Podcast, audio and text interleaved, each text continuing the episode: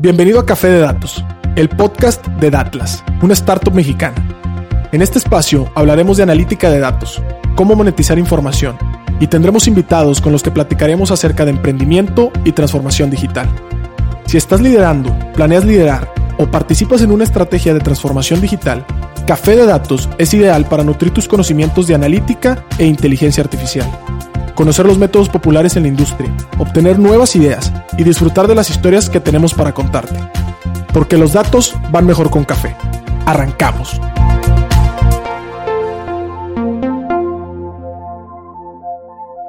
¿Qué tal? Buenos días, otro episodio más de Café de Datos. Regresamos a los episodios en vivo. Le agradecemos mucho a nuestra invitada. También me acompaña César Salinas, mi socio en producción. El día de hoy estamos regresando en vivo y regresamos con broche de oro. Queremos introducir un tema que no hemos hablado en el podcast, ya van más de 45 episodios y el día de hoy queremos abordar sobre la investigación, investigación y desarrollo. Si alguna vez llevaron una clase de negocios, seguramente vieron un renglón en un estado de finanzas que decía R&D, o a lo mejor en alguna empresa donde tienen obsolescencia, pues que los activos se deprecian y tienes que estar investigando y tienes que estar actualizado, entre otras cosas que a lo mejor yo me quedo muy corto, pero tenemos aquí una experta que nos va a hablar de eso. ¿Qué tal, doctora Patricia? ¿Cómo se encuentra? Muy bien, muy bien. Gracias, Pedro, por la invitación. Y realmente, pues qué padre que inauguremos ahora sí de nuevo los, los presenciales. Me da mucho gusto estar aquí con ustedes. Muchas gracias. No, gracias. Y para quienes nos están viendo, pues digo, tomamos las precauciones como quiera. Aún así no se descuiden, este, pero estamos preparados. Entonces, doctora, para empezar quisiera una primera pregunta. Tenemos una tradición para romper el hielo aquí en el podcast. Si se pudiera tomar un café con cualquier personaje de la historia, ¿con quién sería y por qué lo haría? Pues mira, primero que nada, no sería un café porque yo no tomo café. Ah, este. Pero me tomaría un té, un té. Y fíjate que, qué buena pregunta. Fíjate que yo me lo, yo me lo tomaría con Marie Curie. Ok, De, hecho, este, hace poco que, que eh, presentaron la, la premier de la película de radioactividad, yo creo que yo era la primera que estaba ahí viendo para poderme conectar y poder ver la, la película. Realmente una mujer interesantísima, una vida apasionante la fuerza con la que ella este, se dedicaba a la investigación, el ahínco que le ponía a conseguir los recursos eh, y, el tema del, del, género, de la, imagínate si hoy día todavía eso no está resuelto, y pensémoslo en 1893, o sea, brutal, ¿no? pero, pero como ella nunca cejó en su intento, nunca se dio por vencida. Y, y fíjate que al final, ya casi de su vida, algo que me, me, me movió así súper fuerte es que a ella le preguntaron, eh, o en algún momento le preguntaron, ¿qué había, qué había sufrido ella más este, en cuanto a que era mujer? O, y ella les dijo, no, yo por lo que más sufrí no fue por el hecho de ser mujer investigadora, mujer científica. Por lo que más sufrí fue por cómo conseguir el recurso para la investigación. ¿Y sabes qué? Que 90 años después eso no ha cambiado. ¿Sí? o sea, se batalla tanto para convencer que, que este tema es súper importante y la forma en cómo esto puede detonar el desarrollo de una sociedad, ¿no? Entonces yo me tomaría mi tecito con Marie Curie. No, excelente personaje de la historia. Creo que hoy en día todavía seguimos beneficiándose, sobre todo en sectores como salud, químicas, biologías en general, de todo lo que logró.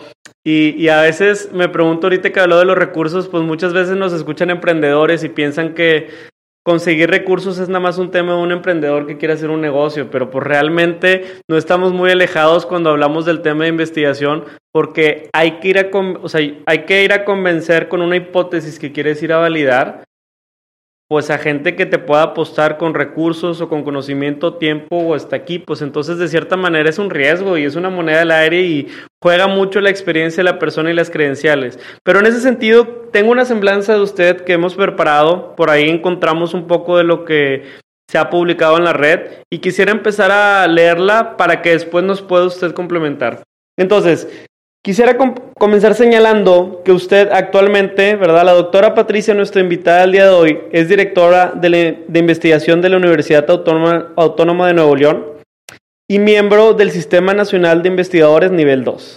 Asimismo, es miembro de la Academia Mexicana de Ciencia desde el 2009 y de asociaciones como IEE e Aerospace and Electronic Systems Society, de la Material Research Society, así como miembro de la Red de Ciencia y Tecnología Espaciales, Red CITE de CONACIT y de la Sociedad Mexicana de Materiales. Es además, fue y es, ¿cierto? Sí. Vicepresidente de la Sociedad Mexicana de Materiales y presidente electo. Ahora presidente electo, ¿no? Ha escrito más de 70 artículos de circulación nacional e internacional. Asimismo, ha sido impulsora del desarrollo de la industria aeronáutica de nuestro estado y en el país. En el 2019 fue acreedor al reconocimiento al mérito cívico Presea del Estado de Nuevo León, edición 2018. Entonces, de la mano de esta semblanza que a lo mejor nos quedamos cortos, estaba más, pero me gustaría escucharlo de sus palabras, doctora, cuando le preguntan quién es, qué preparación tiene, pues normalmente, eh, ¿cuál es la respuesta que usted se siente más cómoda compartiendo, no? Pues yo soy una mujer, que le apasiona lo que hace, realmente disfruto muchísimo mi trabajo. Em, me dedico dentro del área de investigación o mi, o mi área este, fuerte de investigación. Las líneas que, cultivo eh, permanentemente eh, son los procesos de manufactura y lo que está asociado a los procesos de manufactura, porque al final, alrededor de todo este tema, pues tienes todo el tema del estudio de las propiedades físicas y mecánicas de los materiales, este, cómo poderlos mejorar para poder este, también aumentar la eficiencia en los procesos productivos y todo lo que tiene que ver con el deterioro de, de eh, los materiales en uso, o sea, cómo, cómo se van corroyendo, cómo se van desgastando y cómo podemos evitar ese, ese deterioro, ¿no? Es es en lo que en los últimos años me he enfocado muy fuerte dentro del área de investigación y el, área de maquinados. El área de maquinados es algo que desde 1992 cultivo y, este, y es algo con lo que hemos trabajado mucho diseñando algoritmos eh, para poder mejorar la productividad en las empresas por este, eh, en, este proceso. Padrísimo. Entonces, a mí quiero hacer hincapié en esa parte que dijo al final de las matemáticas, que, el nombre que usamos es algoritmos, porque eh, ahorita antes de, entrar al aire eh, conversábamos que, finalmente las matemáticas son una herramienta para resolver algunos problemas. Y en mi caso yo soy economista y la, la economía es una ciencia social, pero trajo a colación en los 60, los 70 las matemáticas, sobre todo a la Universidad de Chicago, porque finalmente es más fácil abstraer eh, lo complejo que es la sociedad tener una ecuación matemática que te pueda ayudar a optimizar, eficientizar. Entonces, en ese sentido, las matemáticas la han acompañado durante cada uno de estos puntos que nos ha platicado o a lo mejor no necesariamente. Totalmente, o sea, no hay nada desligado a las matemáticas. Y muchas veces cuando yo, o sea, bueno, se, escucha, ¿no? En el argot cuando alguien de que, es voy a estudiar licenciado en matemáticas y la gente se te voltea a ver así como que, ¿de qué vas a trabajar? No, ahorita yo diría, ¿en qué no vas a trabajar, no? O sea, al final del camino todo lo que nos rodea, para todo utilizamos las matemáticas, ¿no? Este, yo hace rato que lo, que lo comentábamos, cuando hice mi tesis de maestría, que la hice en ILSA, hoy día Ternum, este, en ese momento eh, desarrollamos un algoritmo para predecir el comportamiento de una línea de laminación en caliente, ¿no? Entonces, todo lo que utilizábamos era matemáticas para poder, para poder resolver ese algoritmo y poder realmente darle a la máquina, a, la línea, instrucciones de cómo debía trabajar para que la lámina saliera pues de una manera, eh, eh, vamos, con una calidad aceptable para el mercado, ¿no? Entonces, el, el, manejo de las matemáticas y de los números que se utilizan en este, en este tipo de, de, desarrollos, pues es enorme, ¿no? Y así nos vamos a encontrar N casos en todo lo que nosotros vayamos viendo a lo largo de nuestra vida, ¿no? Totalmente. Y Creo que lo más importante, o tal vez porque ahorita está sonando tanto en el ámbito de transformación digital, ciencia de datos, industria 4.0, que también hemos estado conversando, es por el hecho de que está democratizada, ¿no? Como que es más fácil acceder a ese conocimiento. Tenemos por aquí una nota de que en esos temas de conocimiento usted impulsó un campamento de verano y campamento de verano, eh, lo, lo, digo con, cierto, con cierta simpatía porque yo estuve, bueno, yo fui guía como tres o cuatro años de campamentos de verano en museos, a mí me gustaba, yo fui guía de museo y estuve en el Planetario Alfa haciendo guía, etcétera, y me acuerdo mucho la emoción de algunos niños o chavos o chavas que al momento de que la ciencia se les explicaba con ejemplos, experimentos, como que se entusiasmaban mucho más y probablemente ahí encendiste una flamita que si alguien la sigue alimentando, pues a lo mejor ahí se están sembrando futuros científicas, científicos. Entonces, usted dirigió por más de 11 años el campamento de verano Aprende Ciencias Jugando. ¿Nos pudiera contar por qué impulsó ese proyecto y de qué se trataba? Sí, mira, ese proyecto lo iniciamos en el 2003. Este, en aquel tiempo, el director de la Facultad de Ingeniería Mecánica y Eléctrica era el actual rector, Rogelio Garza Rivera, y él pues nos apoyó muchísimo para, para hacer este programa, o sea, fue un impulsor decisivo en el mismo y realmente nosotros lo que veíamos era precisamente eso, o sea, cómo dejábamos en los niños y en las niñas, en los jovencitos, porque el campamento lo hicimos como te comento, lo, lo, empezamos en el 2003. Okay. Este, y ese campamento era dirigido a niños, niñas y jovencitos desde los 6 años ah, hasta los 15 años. Bien ¿sí? Okay. Y entonces a todos en, en, su, en su respectivo nivel de edad se les, da, se les, daban clases de computación, por ejemplo, a los más grandecitos, lo que se veía en computación era el SolidWorks, por ejemplo, software de diseño, este, para que ellos eh, aprendieran a diseñar y modelar. Este, y a los más niños, a los más chiquitos, pues se les veía PowerPoint, Excel. Entonces, dependiendo del nivel de, de, la edad de los niños, este, se veían diferentes clases de computación, se veían clases de, de aeromodelismo, wow. sí, este, y se veían algunas otras actividades recreativas. Pero aquí lo importante era cómo involucrábamos a los niños, lo que dijiste ahorita, o sea, eh, cómo realmente los involucramos de una manera, eh, ellos estaban jugando. O sea, ellos en, un, en ningún momento se sentían en un sistema estoico en donde estaban como que en un salón de clases, aunque estaban en un salón claro. de clases, no lo sentían así. Ellos aprendían jugando y ni cuenta se daban que estaban aprendiendo. Exacto. Y tan era el entusiasmo que se despertaba en los niños que ellos eran, o sea, al papá y a la mamá lo traían, o sea, ahora sí que en friega porque no querían llegar tarde al campamento. O sea, te un niño en verano que es que ya porque voy a llegar tarde, pues los niños traían a los papás en jaque mate y el campamento también estaba como como mamá profesionista que soy, también estaba diseñado para apoyar en su horario a las mamás trabajadoras. Porque Buenísimo. nosotros recibíamos a los niños desde las 8 de la mañana Ah, okay. y los entregábamos a las dos y media de la tarde. No, pues un horario laboral de mañana. Entonces. Le, eh, ayudaba mucho a, la, a las mamás que, que, trabajaban y los niños pues al final estaban aprendiendo, se estaban divirtiendo, estaban bien cuidados y creo que era una forma de, de nosotros, de como, como área de la universidad, de poder aportar, ¿no? Hoy día todavía me encuentro eh, ya adolescentes o ya incluso profesionistas que pasaron por el campamento mm. o mamás y que, y que dicen pues que realmente fueron años muy, muy padres para ellos, de mucho aprendizaje y que de alguna manera dejaron o sembraron en ellos ese gusto por lo que hoy día hacen, ¿no? Entonces, pues qué padre poder aportar de alguna, de, de, de esa manera, así un pequeño granito de arena al desarrollo, ¿no? De un joven, de una niña, de un niño.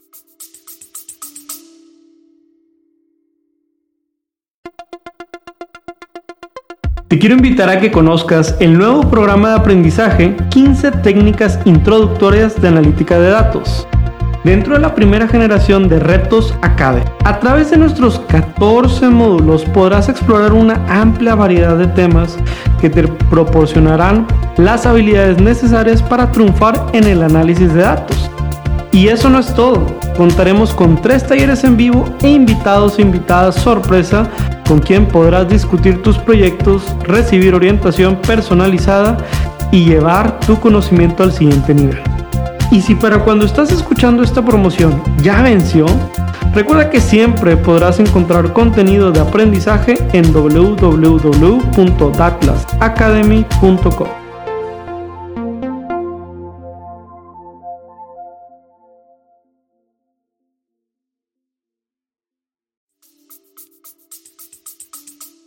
Claro, claro. Está bien interesante porque, bueno, sobre todo, este, no sé, nos, me tocaba hacer deporte, ¿no? César, mi, mi socio, también lo mismo.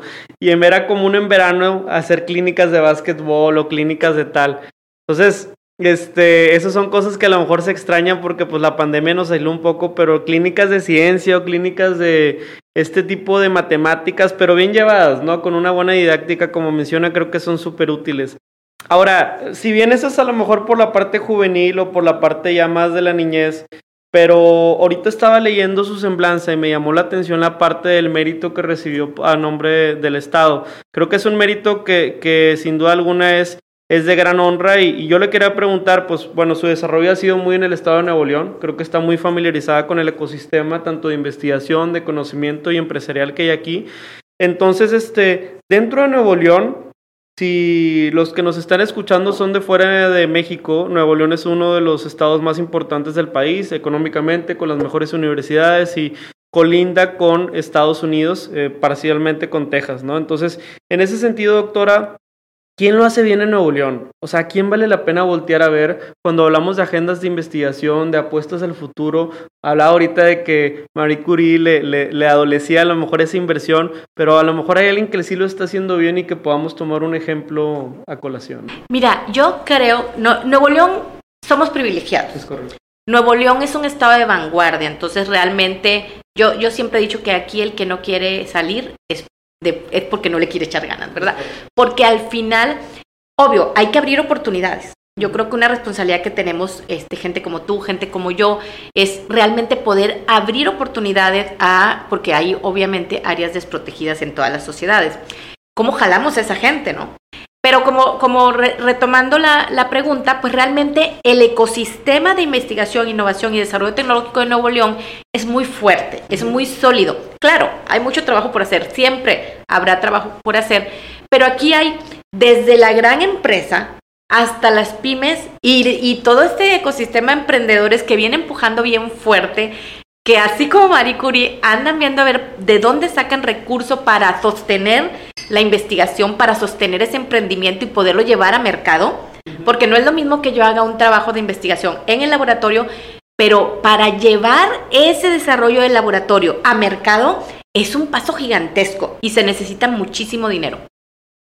Eh, aquí mismo en Nuevo León, en, en el mismo ecosistema, el gobierno apoya, apoya bastante. Obviamente en, los últimos años la situación económica ha sido difícil, yo creo que para todos, pero sin embargo siempre ha habido una apuesta y también pues jalando fondos del CONACID, por ejemplo, de Secretaría de Economía, que también pues en los últimos años han, han bajado, motivado por esta crisis que hemos que, que yo creo que todos la hemos vivido y resentido. Sin embargo, bueno, las crisis no son eternas. Esto tiene que, que volver a repuntar y sé que hay mucha gente eh, trabajando muy fuerte. Entonces, este, este ecosistema y esta em, organización que a través del gobierno de Nuevo León se ha impulsado y con la, y con la iniciativa privada de la iniciativa Nuevo León 4.0, que es precisamente cómo conjugan todas estas herramientas de manufactura avanzada, de inteligencia artificial, de minería de datos, sí, este, de, de la nube, de todo, del Internet de las cosas. O sea, cómo se juntan todas y se potencializa todo lo que se puede hacer. Realmente creo que, que aquí hay, hay mucho de dónde cortar, hay mucha tela de dónde cortar, hay mucho donde hacer esto. Hay grandes empresas apostándole y haciendo, se, se juntan aquí mismo en el Monterrey Digital Hub, hacen, hacen concursos, hacen hackatones y al final una cosa muy importante que es que en donde se hacen estas cosas no es nada más el recurso que pueden ganar los, los, los, los que ganan el primer, segundo, tercer lugar, ¿no? Que ese recurso es muy bueno porque los ayuda a retroalimentar su proyecto y a seguir invirtiéndole, ¿no? O sea, seguir y que los visualicen, pero otra cosa es la red. El networking que se hace en este tipo de eventos y en este tipo de, de concursos, porque al final del camino, ese networking te puede ayudar a seguir creciendo. O sea, a lo mejor algo que me falta a mí lo tienes tú o lo tiene César, ¿no? Y entonces de, alguna manera nos vamos retroalimentando entre nuestros diferentes proyectos y nos vamos apoyando. Café de Datos está siendo grabado desde el Monterrey Digital Hub, el primer campus de innovación y transformación digital de México. Desde Datlas te recomendamos ampliamente este espacio de trabajo si te interesa estar cerca de los corporativos más importantes que están impulsando la transformación digital del país. Conoce más en www.mtydigitalhub.com y recuerda mencionar que Datlas te recomendó. Ahora continuamos con el programa. Es un es como un modelo de círculo virtuoso y, y, digo, dijo varios comentarios y los quiero ir segmentando porque se me hicieron muy importantes. Por ejemplo, primero empezó a hablar de cómo las universidades de pronto tienen tan buenas investigaciones, pero el proceso de sacarlo a mercado es un complejo. Eh, traigo una historia bien presente que, que, no necesariamente es de materiales, pero es de, más del área de, de, ciencia de datos. Y es que Google fue un proyecto de universidad. Google fue un proyecto de tesis de doctorado de Stanford de dos alumnos que justamente su sinodal era Héctor Molina, es un doctor regimontano de hecho. Entonces, en ese sentido, al momento de sacar al mercado, pues las universidades norteamericanas lo tienen muy bien fabricado, es decir, lo entienden muy bien desde el sentido de le cobran una cuota, un porcentaje de esa patente, ¿verdad? Pero el modelo de patentes tal vez funciona más muy distinto en Estados Unidos o en Europa en el sentido de que es más común que empresas estén buscando colaborar con universidades de manera más cercana. Pero me llama la atención cómo lo dice porque ese tramo no lo conocía, o sea, ese tramo de, oye, pues no nada más es la tesis y la investigación, sino sacarlo al mercado ya puede ser bien complicado.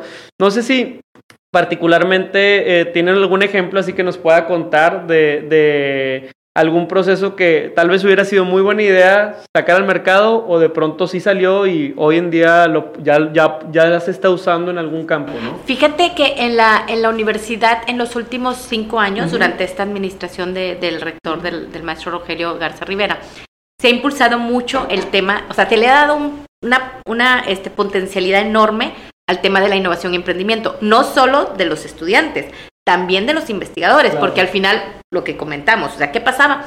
Pues realmente se hacen los desarrollos, se tiene, pero, pero no llegan a la etapa de prototipo, mm. mucho menos al, al, mercado, ¿no? Entonces, en estos últimos años se han generado programas para impulsar precisamente de llevar de la economía del conocimiento y de cómo llevar del laboratorio al mercado. Y así, este, tanto en, en, investigadores como en estudiantes y profesores en general. O sea, no hay un, no hay un límite de quién puede entrar, ¿verdad? Este, y aquí, por ejemplo, hay, hay, un, hay un grupo de chicos eh, que a mí me, me, impresionan que están ya, ya ahorita están en el mercado, que son de la Facultad de Ciencias Biológicas. El proyecto se llama ALICE. Y ellos este, hacen por medio de algas, o sea, eh, por medio de algas, este, hacen unos purificadores de, del, del, del, oxígeno, ¿sí? O sea, de, vamos, convierten el CO2 en, ox, en oxígeno no, hombre, y ya lo tienen, ya lo tienen en, en venta en el mercado, ¿verdad? Entonces, cosas de este tipo que al final nacieron de la investigación en laboratorio y claro. que finalmente van migrando hasta llegar al mercado. Hay también este otro otro grupo de chicos que me, que me encanta también, este, eh, que hacen eh, materiales educativos, pero con este, con este sentido de que realmente a los niños les llamen la atención, ah, ¿no? Ya, okay, sí, okay. este... Ahí que, es que, que sí, ellos... porque ahorita digo, yo tengo primitos de dos o tres años y su, su nivel de atención es de 30 segundos y se me distraen. Sí, entonces, ¿cómo diseñas estos nuevos, este, estos nuevos eh, materiales o estos nuevos programas para ellos?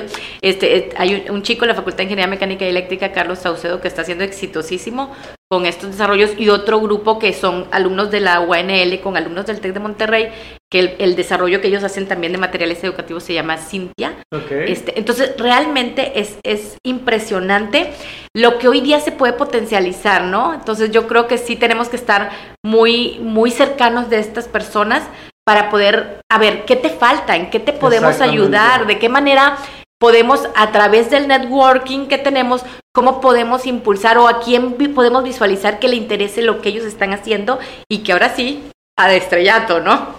No, no, no, y es una cultura que se debe de impulsar. Eh, creo que por eso, entre otras cosas, por eso es privilegiado Nuevo León, porque yo me he topado mucho con una cultura de apoyo en el sentido de la Universidad Autónoma de Nuevo León o gente que está en empresas o gente que tiene maestrías, doctorados. O sea, hay mucha gente preparada y, y verdaderamente está un LinkedIn de distancia. O sea, nosotros en Datlas nos hemos puesto a contactar gente que, que tal vez tiene mucha experiencia y que queremos aprender de esas mujeres, hombres y, y nos responden, así como usted, ¿verdad? Que, que, que hoy la tenemos invitada. Eh, realmente es grato saber que hay gente que quiere regresarle al ecosistema con su experiencia y, y creo que esa es la manera de seguir pedaleando una bicicleta que nos va a seguir impulsando.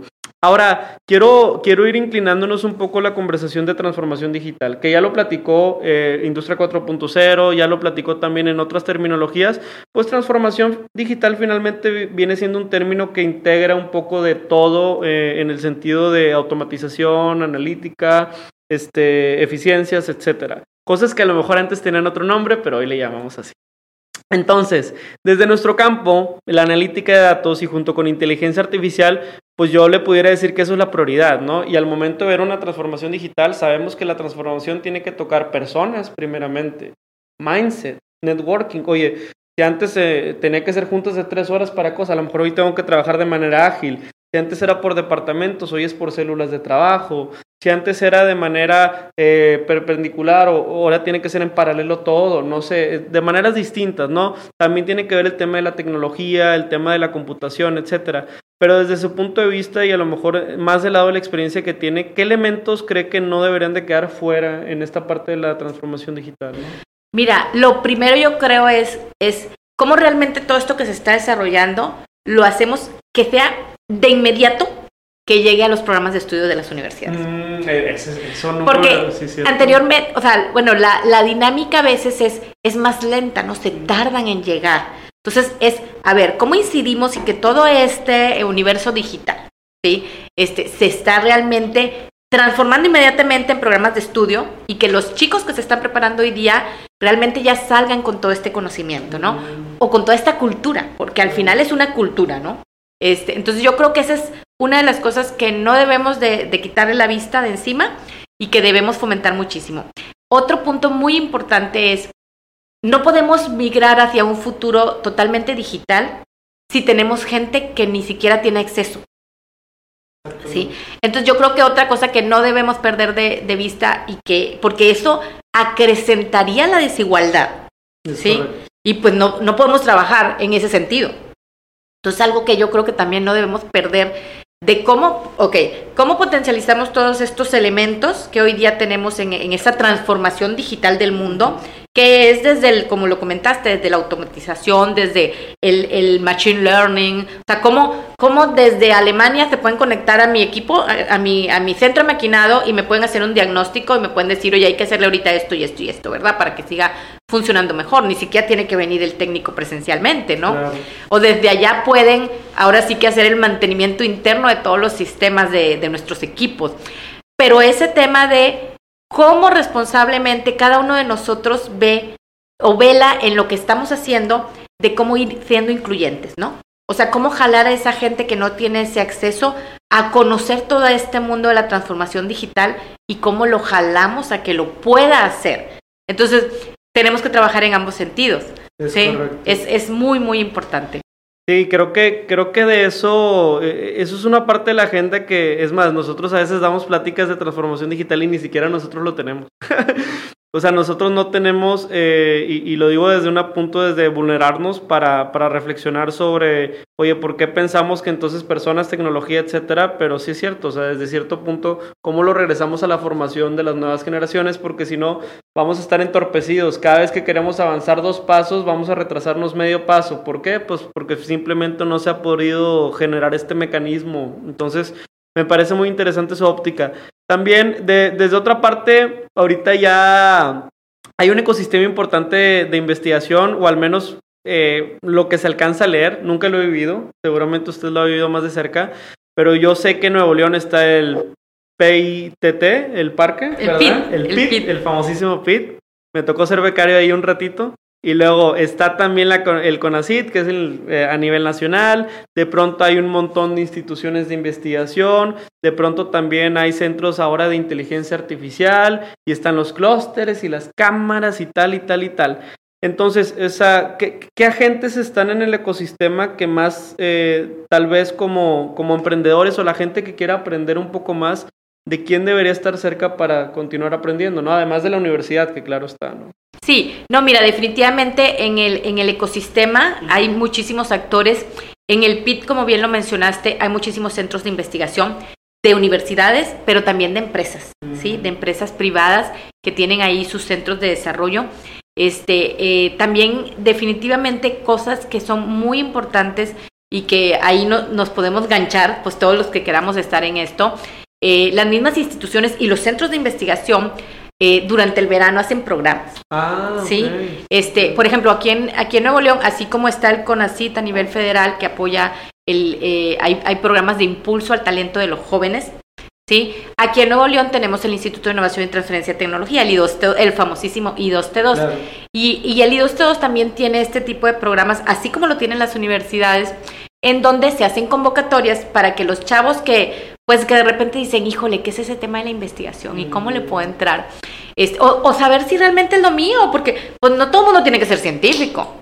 ¿Sí? Entonces, hay estos veranos en que dices, oye, dedico un mes de mi vida ¿Sí? Ah, bueno, obvio, aplicas a la convocatoria y si, y si te, ganas la plaza, pues estás un mes y estás viviendo ese mundo, ¿no? Mm. Es, ya, de alguna manera tienes la experiencia que te va a ayudar, así como el verano infantil ayudaba a que los niños supieran qué carrera querían estudiar.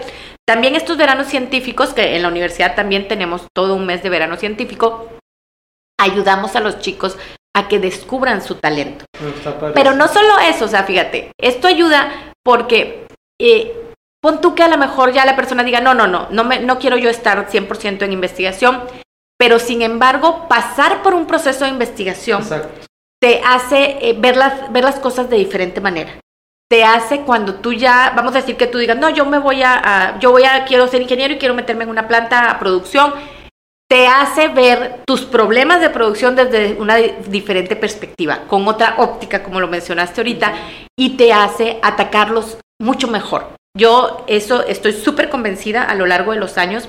Los chicos que pasan por el laboratorio, ¿sí? que a lo mejor hicieron un verano científico y luego se quedaron como becarios eh, ya de manera natural los últimos años de su carrera en los laboratorios de investigación, ¿sí? apoyándonos y conociendo técnicas y equipos, muchas cosas. Son chicos que primero no tienen la, el, no batallan para nada para insertarse en el mercado laboral, con buenos salarios. Y su desempeño es sobresaliente porque todo eso que aprendieron utilizando herramientas de investigación los ayuda en el mundo laboral ya eh, hablando de temas productivos, ¿no? Entonces, vamos, no hay pierde. es éxito asegurado, ¿no? Este podcast es auspiciado por Datlas, startup de analítica y ciencia de datos con sede en Monterrey, Nuevo León. ¿Sabías que tenemos un marketplace de datos y APIs donde puedes generar dinero? Cualquier generador o consumidor de datos podrá encontrar y ofrecer productos de analítica en nuestro sitio www.datlas.mx diagonal marketplace. ¿Por qué no lo intentas?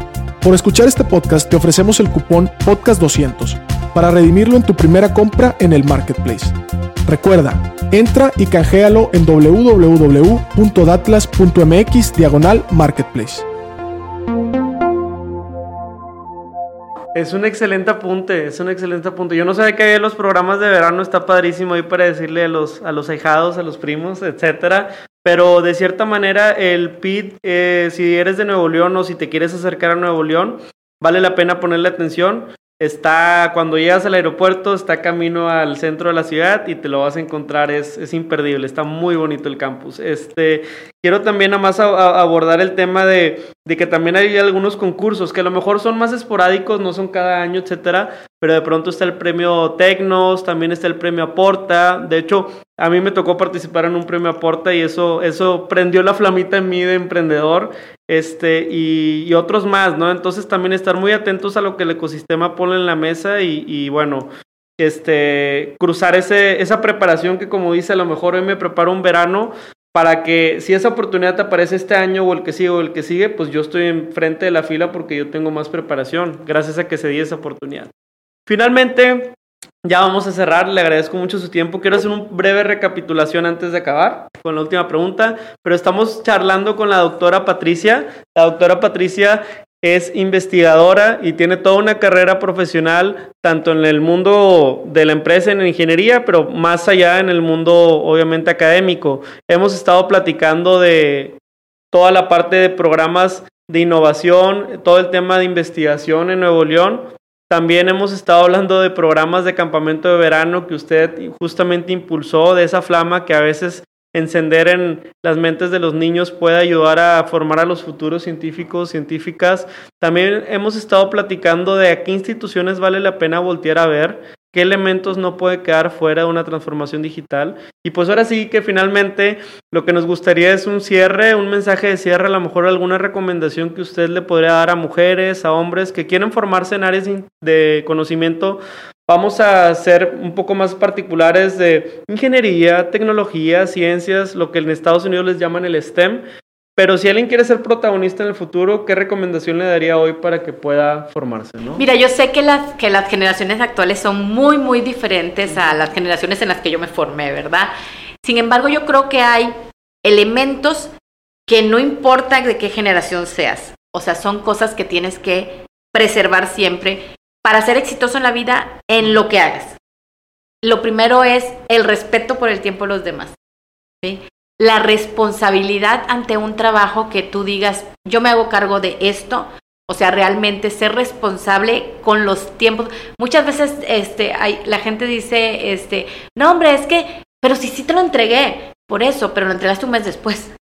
O sea, es tiempo y forma, ¿no? Entonces, porque esto te, te aporta valor, o sea, nadie quiere una persona que se compromete con algo y que lo deja tirado y que, y que después de, de, un mes te va a decir, ay, perdón, aquí está. Entonces, la responsabilidad con, con, los, con lo que ustedes eh, se comprometan a hacer, los tiempos, este, la puntualidad, el respeto por los demás, yo creo que son cosas que debemos siempre cuidar muchísimo. Esto te va a dar valía no nada más en un mundo STEM, te va a dar valía, valía en cualquier mundo. Y si te vas a dedicar a un mundo STEM, yo te recomiendo que a la línea de investigación que tú quieras desarrollar o el área en el cual te quieras meter, la aprendas perfectamente. O sea, en lo que tú quieras meterte seas el mejor. Claro. ¿Sí? En lo que tú haces, este, obviamente aporta siempre, o sea, no todo es dinero. Muchas veces hay, hay gente que si, si, no hay un peso no se mueve. Es correcto. Pero muchas veces hay cosas más allá del dinero. ¿Sí? Cómo nosotros podemos como individuos aportar a la sociedad. Hemos hablado mucho en, esta, en este café de ideas, té de ideas para mí. Este, hemos hablado mucho este, de este tema de la implicación social y de cómo nosotros también debemos de, de parte de nuestro tiempo dedicarlo a estos temas. Este, y, y, y creo de, definitivamente que si nos queremos dedicar a estas partes STEM es, ok, ser lo mejor, el mejor, o sea, prepararte en las técnicas necesarias para ser el mejor en lo que tú quieras, conocer muy bien, dominar muy bien tu área, pero además ver cómo dentro de tu perspectiva poder aportar a esa gente que no tiene acceso al conocimiento. O sea, necesitamos entre todos democratizar el conocimiento y el acceso al mismo. Entonces yo creo que eso es así como que los principales consejos que yo les podría dar. No, muchas gracias. Creo que es un excelente cierre. Eh, de cierta manera, no nada más es quedarse con la parte eh, dura del conocimiento para poder ser exitoso o exitoso, sino con la parte suave, qué habilidades suaves, qué habilidades interpersonales y cómo mostramos resiliencia hacia las cosas a las que nos enfrentemos, porque finalmente no vamos a trabajar solos, vamos a trabajar en equipo, ¿cierto?